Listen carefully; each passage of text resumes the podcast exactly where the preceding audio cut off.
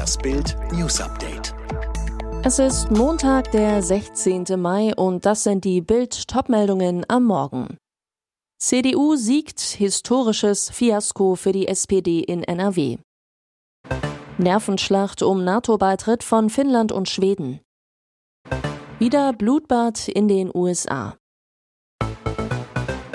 Es ist eine kleine Bundestagswahl und die Ergebnisse haben es in sich. Die Landtagswahl in NRW sorgt am Sonntagabend für einen Krimi. Die aktuellsten Zahlen aus Deutschlands bevölkerungsreichstem Bundesland im Überblick. Die CDU um Ministerpräsident Hendrik Wüst an der Spitze wird mit 35,7 Prozent stärkste Kraft. Die SPD liegt mit 26,7 Prozent klar auf Rang 2. Für die Sozialdemokraten eine historische Klatsche. Die Grünen schaffen sensationelle 18,2 Prozent und können ihr Ergebnis von 2017 verdreifachen. Die FDP stürzt auf 5,9 ab. 2017 hatten die Liberalen noch 12,6 Prozent erreicht. Parteichef Christian Lindner eine desaströse Niederlage. Die AfD landet bei 5,4 Prozent. Die bisher regierende schwarz-gelbe Koalition ist mit diesem Ergebnis Geschichte. Noch schlimmer für die FDP, sie hat kaum noch eine Chance auf eine Regierungsbeteiligung. CDU-Amtsinhaber Hendrik Wüst braucht einen neuen Koalitionspartner. Mit den Grünen hätte er eine sehr stabile Mehrheit. Kommen Sie in die NATO oder kommt es zu einem Riesenzerwürfnis? Finnland und Schweden haben sich am Sonntag erneut klar für eine Mitgliedschaft im größten Militärbündnis der Welt ausgesprochen.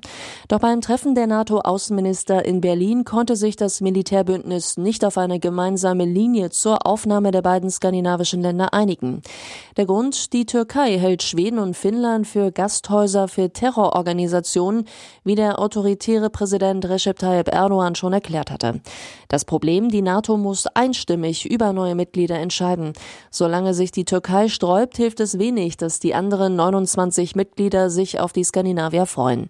Trotz intensiver Gespräche blieben die Fronten gestern in Berlin verhärtet.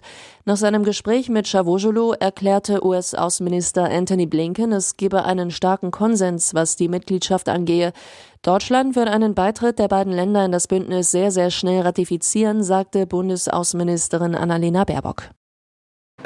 Putins Truppen haben das Azov-Stahlwerk in der Hafenstadt Mariupol mit Brandbomben beschossen. Die Hölle ist auf die Erde gekommen. Zu Azovtal schrieb der Mariupoler Stadtratsabgeordnete Petro Andriuschenko am Sonntag im Nachrichtenkanal Telegram.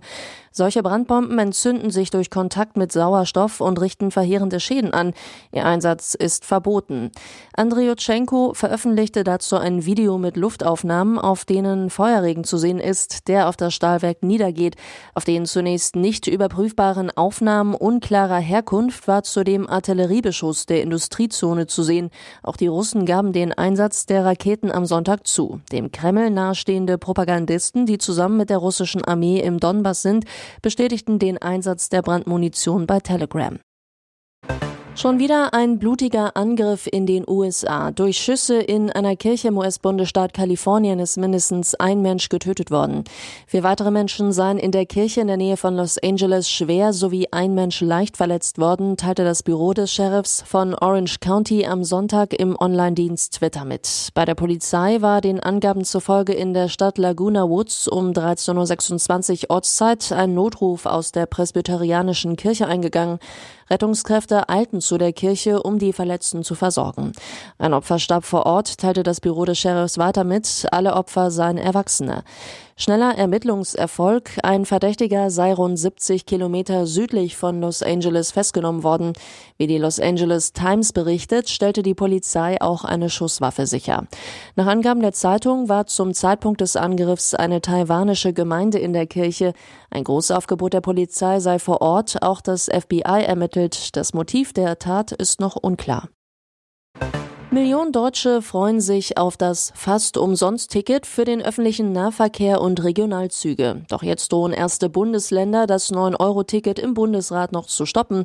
Der Grund, es geht ums Geld. Bayerns Verkehrsminister Bernreiter, wenn der Bund glaubt, er könne sich auf dem Rücken der Länder für ein dreimonatiges Trostpflaster beklatschen lassen und andere sollen die Rechnung zahlen, dann hat er sich gewaltig getäuscht. Baden-Württembergs Verkehrsminister Hermann warnt, wenn der Bund nicht bereit sei, die Mittel für für den Nahverkehr zu erhöhen, könnte das Gesamtpaket Tankrabatt und 9-Euro-Ticket im Bundesrat scheitern.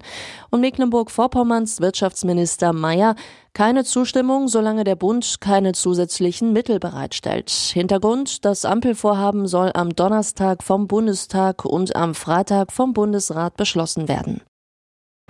Wermutstropfen bei Werders Siegesfeier. 2 zu 0 gewinnt Werder Bremen am letzten Spieltag der zweiten Liga gegen Jan Regensburg.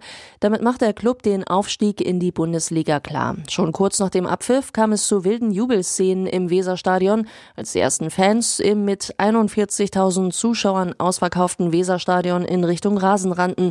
Ordner hielten die Fans mit einer Menschenkette und Wellenbrechern nur mit größter Mühe von den Spielern fern. Als dann der Aufstieg perfekt war, brachen alle Dämme. Im Weserstadion startete eine Mega-Party. Allerdings, am Abend gab die Polizei bekannt, dass über 20 Menschen beim Platzsturm verletzt wurden. Mehrere Personen mussten sogar ins Krankenhaus. Die Ermittlungen laufen noch. Alle weiteren News und die neuesten Entwicklungen zu den Top-Themen gibt's jetzt und rund um die Uhr online auf Bild.de.